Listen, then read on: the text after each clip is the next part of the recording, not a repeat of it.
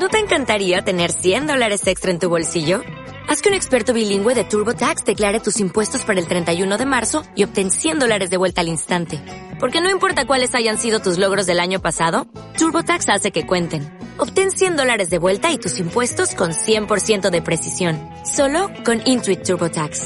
Debes declarar para el 31 de marzo. Crédito solo aplicable al costo de la presentación federal con TurboTax Full Service. Oferta sujeta a cambios o cancelación en cualquier momento. Ciclo de radioteatros sobre migrantes peruanos y colombianos en Chile. Auspiciado por el Fondo de Creación Artística de la Iniciativa Bicentenario Juan Gómez Millas.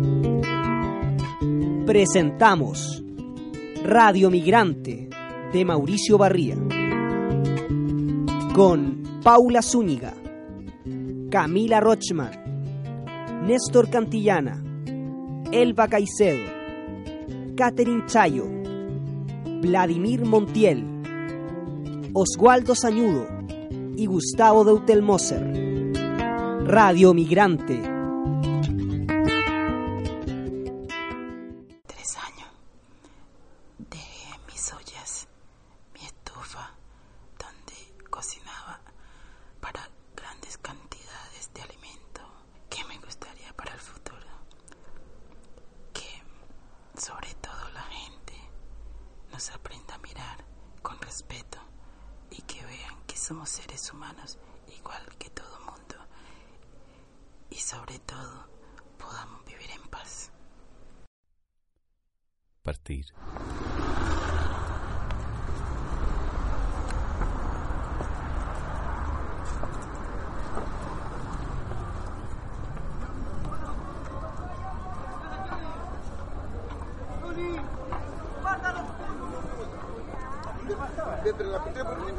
Hay chicharrones, hay comida.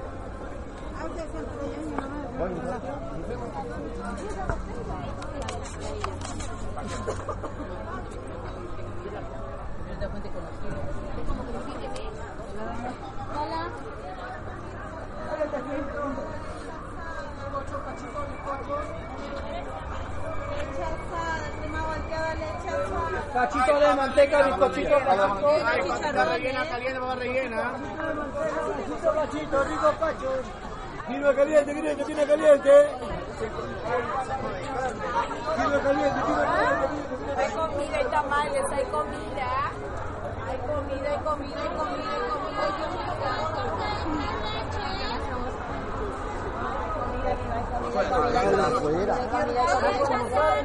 Partir.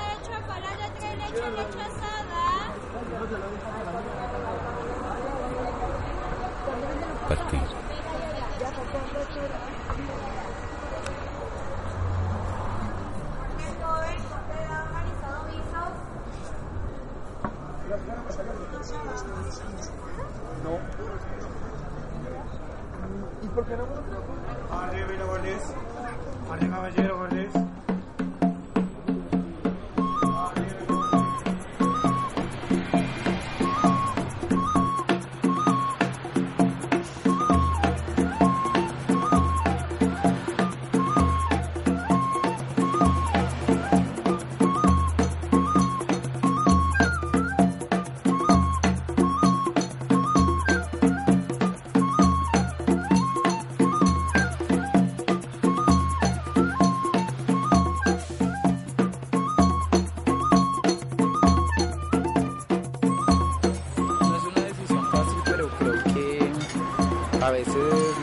De la vida o a veces el a veces las, la- la- la- las situaciones a veces que uno tiene que pasar que lo hacen entrar en razón de pararse uno en un momento y pensar realmente yo qué estoy haciendo con mi vida, yo qué quiero con mi vida.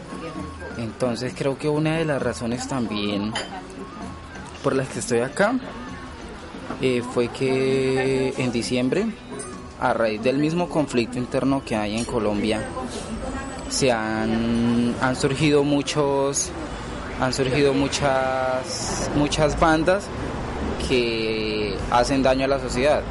Y nosotros tuvimos que ser víctimas de ese tipo de conflicto donde perdí a mi papá. A mi papá el 18 de diciembre lo mataron Entonces, eso me puso a pensar muchas cosas en la vida y tener como un, un par y decir, bueno, ¿realmente será que mi futuro está aquí en Colombia o será que realmente yo debo mirar otros horizontes? Entonces una de también de mis decisiones fue como cambiar, para cambiar el ambiente, para cambiar el pensamiento. Y como lo decimos, sí, para muchas personas puede ser una aventura y nosotros cuando salimos de nuestro país decimos vamos a otro país y queremos encontrar unas expectativas, un Nueva York por decir algo, y cuando llegamos a la realidad es otra cosa. Hablamos el mismo castellano, pero no nos entendemos. Entonces como que uno llega y encuentra unas expectativas totalmente diferentes. En realidad cuando yo llegué aquí a Chile sí cambió, cambiaron muchas cosas. Y bueno, ya así pasó. Cuando yo llegué yo decía, esto es como ver mi país. Sí, porque uno realmente espera encontrar edificios grandes, todo sobrenatural, caminamos por las calles y todo es limpio, todo es maravilla, la gente, como tú llegas extranjera, espera que la gente te, te salude bien, te hable bien, entonces uno pasa con la gente que lo empuja. Sí, como que, como, como de vacío, como que algo más me faltaba, a pesar de que en mi país recorrí mucho todas partes de Colombia por mi trabajo, pero hubo un momento donde quise expanderme más, donde ya Colombia no era suficiente y ya lo había recorrido como tanto quise algo más y empecé esa búsqueda de países, como si fuera como una simple elección, buscar entre México o, Venezuela o Argentina. Y de cierta manera llegó Chile, en donde eh, se me abrió la oportunidad y me ayudaron a venir a Chile eh, por mi trabajo. me trajo a Chile? Yo pienso que que me trajo a Chile porque eh, viene, como yo siempre he comentado, yo tengo una hija que se vino primero y sí vino buscando como el sueño, como siempre la gente dice, bueno, la oportunidad que hay en Chile en su momento. Y ella estando en Chile decide tener un bebé y ya ella me dice, ma, ¿por qué no te vienes? Porque de todas maneras yo siento que... Ya, yo para tomar la decisión de venirme fue porque una amiga me dijo, ¿sabe qué? Vámonos para Chile. Allá están eh, pagando bien el trabajo y fuera de eso vamos a tener, vamos a ganar cuatro veces más de lo que se gana acá. Entonces, claro, uno en su mente cree que es así. Obvio, si me lo dice una amiga, obvio que es así. Entonces ya vendí mis cosas, todo, regalé, vendí, hice y deshice. Y me dije, me voy para Chile. Llegué, a los cuatro días ya estaba llorando por las calles de Chile. Ya no sabía ni qué hacer, no podía hablar con mi familia porque la plata se me había acabado, porque se me acabó muy rápido, porque aquí es más costoso todo. Entonces como que entró el momento de ¿qué hago? ¿Qué decisión tomo?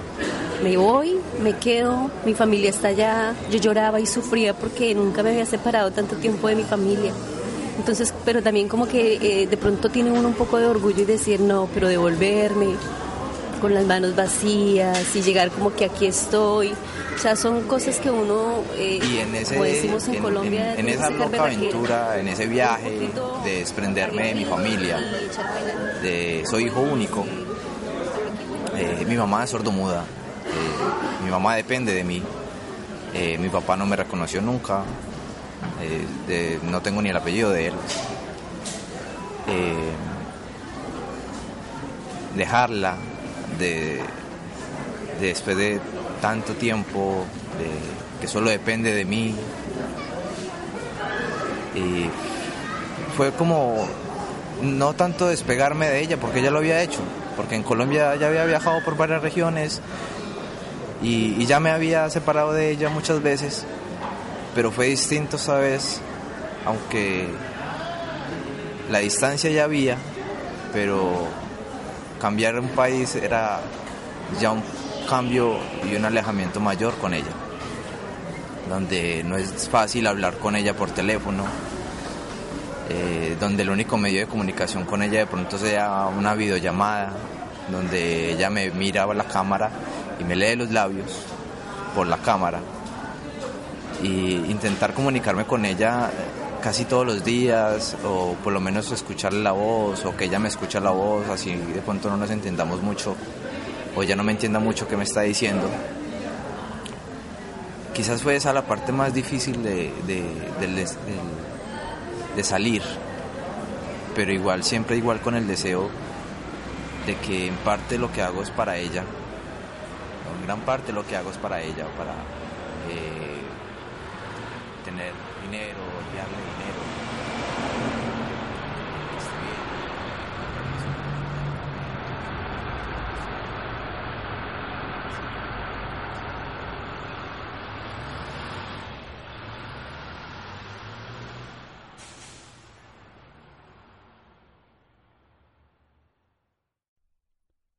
Partir.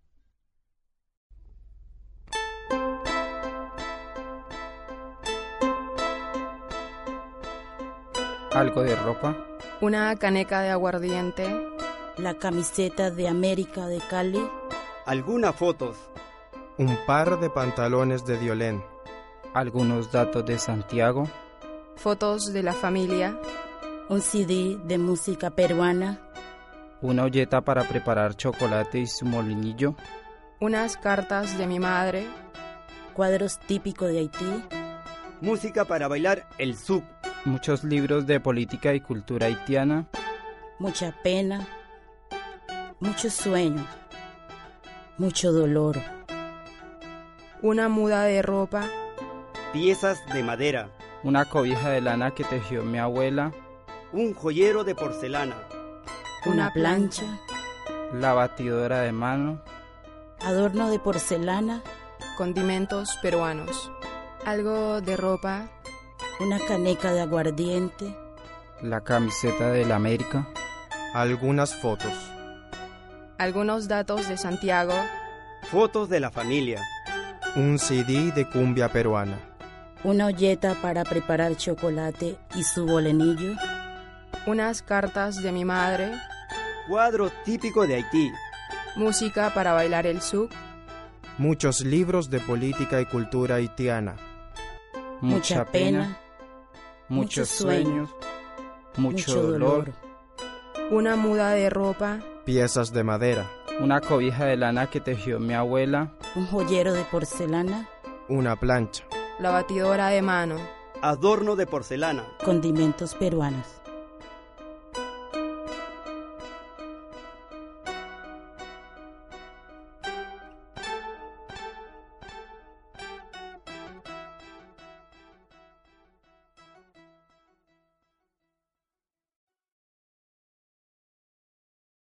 Ayer íbamos arrancando juntos. Ayer íbamos arrancando juntos. Ayer nuestros cuerpos resoplaban entre hedores de frutas recocidas por el sol y Ayer basura que se acumula sobre los viejos adoquines de una vieja sol. barriada. Ayer íbamos arrancando juntos en la fresca podredumbre de esa madrugada, que se acumula sobre los viejos adoquines. concentrados en los dibujos que producen esos viejos adoquines en sus junturas. Ayer íbamos las arrancando viejas juntos. maderas desgarradas y ese sinfín de tejas de zinc que arman la superficie aérea de la pobreza. Ayer íbamos arrancando No había la palabras. fresca podredumbre de esa madrugada. Solo el sonido de nuestros concentrados cuerpos en los dibujos que producen esos viejos adoquines en sus junturas. retumbaban nuestros cuerpos. Y el peso de mi pequeña maleta de cuerina, el tintineo de sus enormes aretes de coral. Nuestros pasos se amplifican mientras los ojos de nuestros vecinos comienzan a abrirse como cortinas sobre sus ventanas, a través de sus ventanas, como lamparitas Las viejas lujuriosas. maderas desgarradas y ese sinfín Concentrados de en las formas de la esos superficie adoquines. aérea de la pobreza. No nos decíamos nada. El peso de esa maleta y sus aretes que volaban sobre su cabeza. El sonido de algunos pájaros y el hedor agrio de la basura. Le digo que se apure. Ella me contesta con una sonrisa. Mi espalda suda. El hedor de miles de pedazos de frutas muertas al sol. Miles de ojos que comienzan a despabilarse a través de sus cortinas. No hay palabras. La madrugada de ese día. Ojos que atraviesan ventanas. Nos apresuramos para llegar al terminal. Pájaros cantan, comienzan a volar. Aretes sobre su cabeza, tintineo de brisa caribeña. El peso de adoquines verdes sobre maletas de barriadas. Tengo un sonido en la cabeza larvas que se enquistan en mi cerebro y no puedo arrancarlas sin que se lo lleven por completo. Tengo un sonido en la cabeza. Ella levanta su mano, me doy vuelta, le grito que nos escribiremos, que pronto la vendré a buscar. Pero no puedo mirarla y solo resplandece su boca diciendo algo que no logro escuchar su boca fija en mí. Fue eso lo que de verdad ocurrió. Tengo un sonido en la cabeza. Recuerdos que perforan mi carne y se están comiendo mi cuerpo. ¿Puedes ver eso? Tú también puedes ver eso. La maleta verde, los adoquines, el olor a fruta podrida. ¿Padeces de la misma enfermedad a los recuerdos?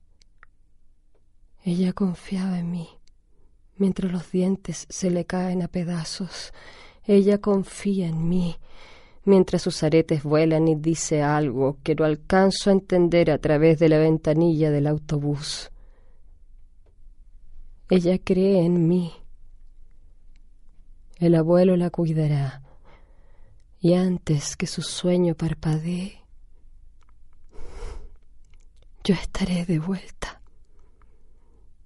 ¿Fue eso lo que de verdad ocurrió? ¿Fue eso lo que de verdad ocurrió? Viajar. Fue lo último que vi antes venirme, dejar mis cosas, todo lo que es de cocina, porque como cocinera que soy y ver mi soya, la estufa, donde yo preparaba todas estas grandes cantidades de comida y mirarla por última vez fue bastante fuerte. Tantos recuerdos, pero tantos recuerdos traía la foto de mis hijas y una Biblia, que eso para mí es lo más sagrado.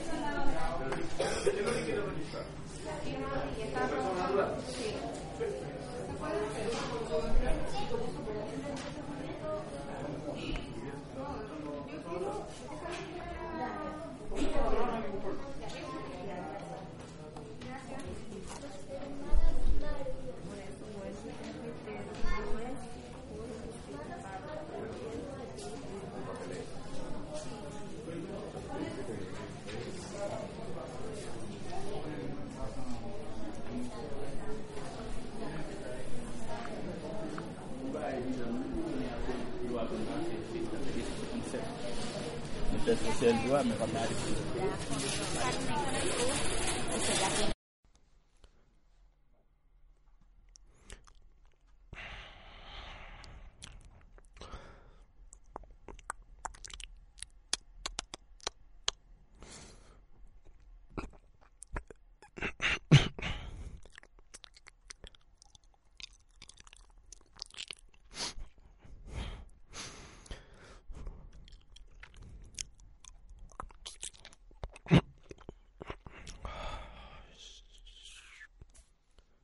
Te dicen negra, sí, po.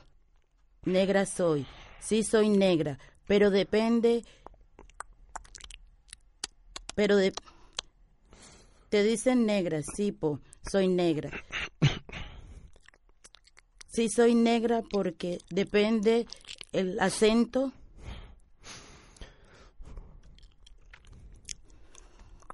Te dicen negra. Y sí, po, soy negra, soy soy negra, pero depende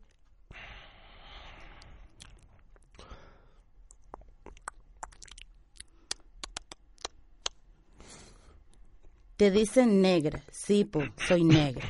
Sí, soy negra, pero depende el acento con que te lo digan negra.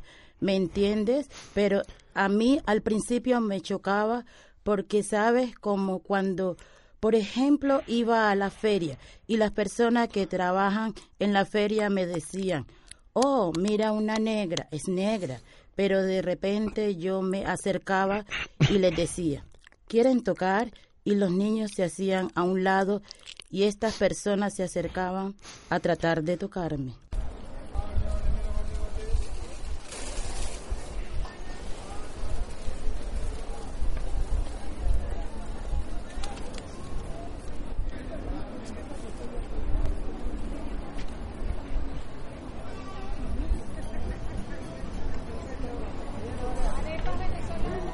Obviamente no te voy a decir que mi trabajo todo ha sido color de rosa. Y no falta de desubicado. Me acuerdo, después que yo regresé a operarme de la lipo, me tocó atender un gallo, uno medio gordito, y me dice, oye, eres bien guapa, qué linda, gracias. Oye, tú tienes un acento, ¿de dónde eres? me dice. Yo le digo, ¿de dónde crees? ¿Eres colombiana? No, no soy colombiana, soy peruana, de Lima. Me dice, ay, con razón el olor. Se le desfiguró la cara entera. Me sentí como que una reacción... Si él hubiera tenido una amiga peruana y, no sé, le hubiera hecho tanto daño que el pobre quedó mal. Me dijo que, con razón el olor. Y yo le dije, ¿perdón? ¿Me estás insultando o es idea mía? ¿Sabes qué le dije yo? ¿Qué te pasa, oye? Toma tu propina y lárgate rápido antes de sacarte de acá, que me molestas.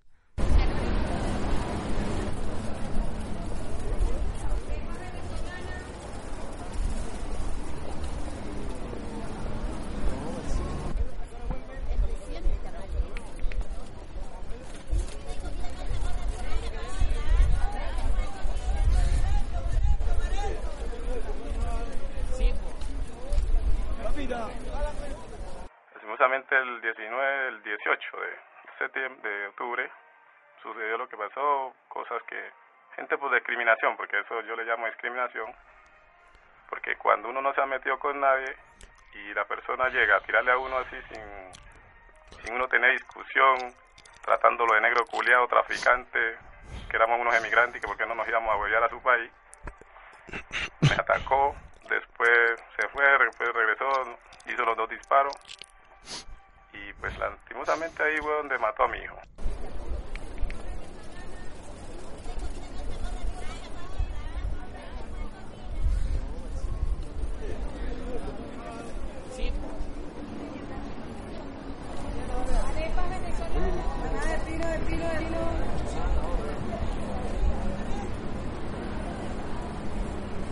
Acá en Chile sí, muchas veces.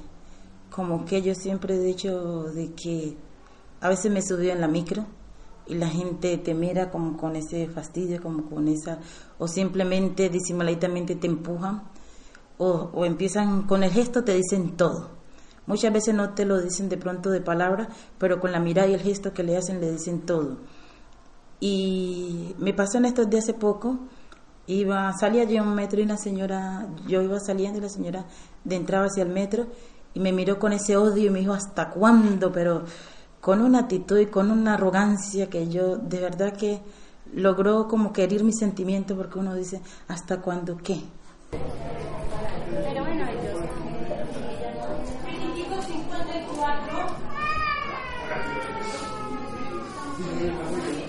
Te dicen negra, sí, po. Negra soy, sí soy negra, pero depende pero de, te dicen negra, sí, po, soy negra. Sí soy negra porque depende el acento.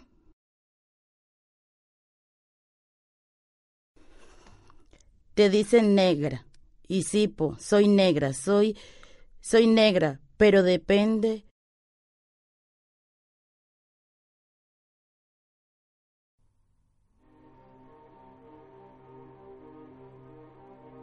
Un motor en marcha, un bus que parte. Lo último que veo, una estela de tierra y una nube que borra los contornos del terminal hasta hacerlos fantasmales. Un movimiento ondulante y mareador, una fila de cabezas demasiado peinadas, un rumor denso y húmedo, el silencio y el ruido del motor, el silencio y el ruido del motor el silencio y el ruido del motor, calor, apretones, sudor, miradas, miradas y silencio, miradas como manos, miradas como piernas que huyen, o el motor al calor de un motor, y llegar. Llegar, a, llegar a alguna parte. Llegar es un lugar, al menos es un lugar. Un lugar arica como la promesa de una ancha avenida descendemos, fila, fila, una voz, que ordena, una voz, una voz que, oculta la ropa, el color, la, maleta, una voz, que, no habla, que mira, y apunta. Arica, el lugar donde fuimos sospechosos o porque llevábamos una maleta demasiado grande, entonces teníamos la intención de quedarnos, o porque llevábamos una maleta demasiado pequeña, entonces era raro. Entramos y las voces parpadean y comienzan a hablar, a hablar palabras puntiagudas, palabras filosas, palabras como ellos dicen cortopunzantes, siempre con un amable tuteo. ¿Y qué es lo que llevas? ¿Ya que vienes? ¿Y cuánto dinero traes? ¿Y cuánto tiempo te vas a quedar? ¿Y a dónde te vas a alojar?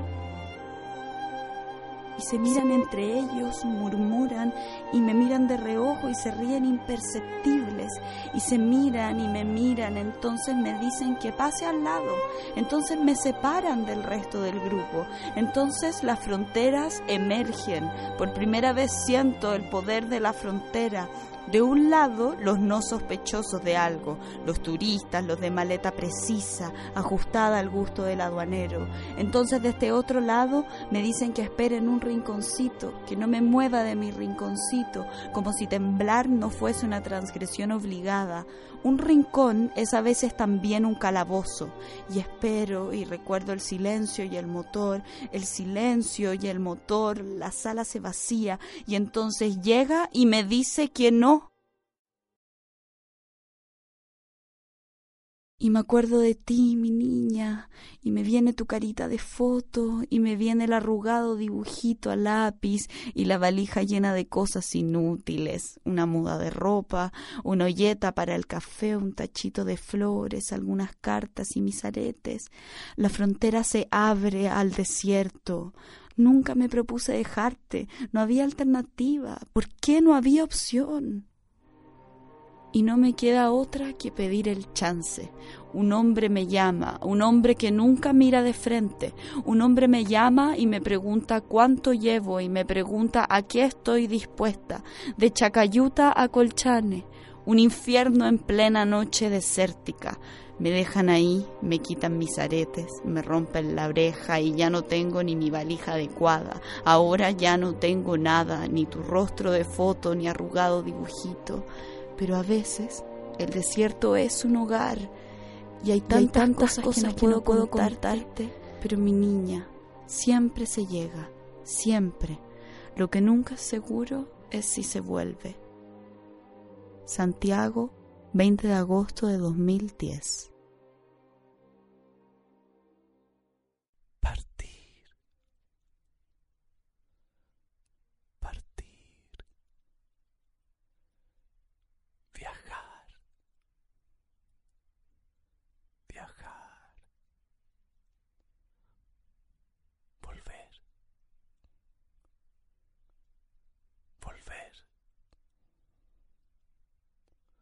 Dejar mis cosas, todo lo que es de cocina, porque como cocinera que soy, y ver mi soya, la estufa, donde yo preparaba todas estas grandes cantidades de comida y mirarla por última vez fue bastante fuerte. ¿Volver?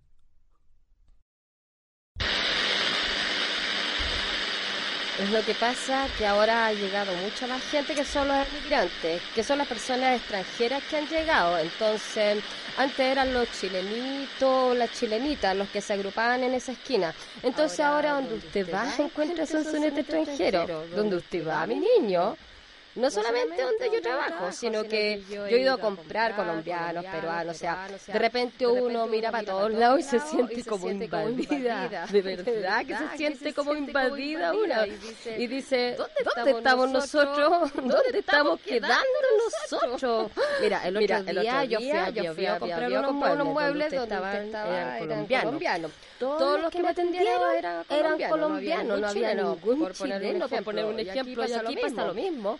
La verdad, es que yo ahora es tentación de risa porque donde uno va, donde uno va o donde estoy atendiendo, todos son extranjeros, son peruanos, son colombianos. Al principio veíamos muchos chinos, muchos chinos, mucha gente. ahora ya no se ven tanto, se ven Mira, se ven dos tipos de gente. La gente que emigró con ganas de surgir acá en Chile, que le dieran una oportunidad de trabajo, que tienen sus buenos negocios, que yo conozco esos negocios, que yo he sido testigo de cómo han surgido, porque son personas que yo atiendo también. Entonces, el cambio. Y hay otra parte de esa gente que realmente está viviendo sin nada, que no tiene Y hay otra parte de esa gente que realmente está viviendo sin nada, que no tiene nada, que lo único que esperando oportunidades de trabajo, de trabajo construcción, trabajo que realmente el chileno como que le hace el trabajo, esas cosas tan pesadas, esas cosas tan pesadas. Mi corazón de viejo soldado revive con profunda emoción. el coraje insuperable de Luis Martínez y de los otros 76 jóvenes chilenos que junto a él en plena soledad de la sierra peruana, supieron demostrar con la entrega de su vida que nuestra patria y los valores permanentes del espíritu están por encima de cualquier sacrificio personal que su defensa pueda demandar. Que hay dos tipos de gente que se vino acá a Chile. Gente que realmente Entonces, porque yo saco mis propias conclusiones, que hay dos tipos de gente que se vino acá a Chile. A inventirle más que nada, los chilenos gente que seguramente son colombianos sobre todo, peruanos que juntaron su plata. Y otros que realmente acudieron al llamado de nuestra ciudadanía, fuerzas armadas y de orden, o sea, que decidieron actuar el 11 de septiembre de 1973. Nuevamente nuestra tierra fue regada por la sangre de muchos de nuestros hombres. que cayeron luchando por la liberación de Chile. Quedaba de este modo en evidencia que el temple de nuestra raza y la fibra de nuestra nacionalidad para defender la dignidad o la soberanía de nuestra patria no habían muerto ni podrían morir jamás, porque son valores morales que se habitan en el alma de la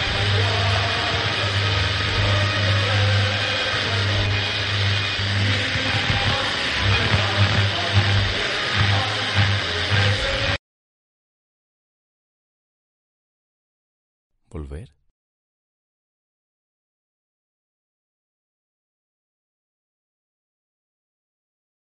¿Volver? ¿Volver? ¿Volver? Sí, no, devolverme definitivamente no. Si pensara en irme, pensaría en otro país, pero mira, ya ya arranqué en este, ya sé lo difícil que es arrancar en un país. Irme a otro pienso volver sí, entonces, eh, darme por vencida yo pienso que acá estoy haciendo una vida hasta, hasta donde da la vida. estoy Y ahí, apoyando a mi hija con su hijo. Ya el niño es, Todavía chil- hay- es un niño chileno y como que cambiarlo de vida es bastante fuerte y difícil. Para, subsistir yo me vine solo. Yo de Colombia me vine solo, me trajeron solo, pues, básicamente. Y ahora, eh, Hay una chica que está en embarazo de mí. No es mi polola, pero es chilena. está en embarazo, está esperando un hijo mío, ya tiene cinco meses, entonces no me he devuelto a Colombia por eso. Porque muchos me dicen, pues devuélvase a Colombia, allá tiene usted donde trabajar y eso. Usted sabe que puede conseguir. definitivamente entendí No, qué me fui. para nada. Ni siquiera como planificamos con la persona que me casé. Ni siquiera como planificamos que iba a ser nuestra vida acá. Ni siquiera resultó así. Ni siquiera el tiempo que estimamos de estar aquí después de volver al país. No resultó absolutamente nada. No resultó, no resultó absolutamente nada, no resultó absolutamente nada, no resultó, no resultó absolutamente nada, absolutamente nada, no resultó, no resultó absolutamente nada, no resultó, no resultó absolutamente nada, no resultó absolutamente nada, no resultó, no resultó absolutamente nada, absolutamente nada, no resultó, no resultó absolutamente nada. Volver. ¿A dónde? Si ya no hay dónde.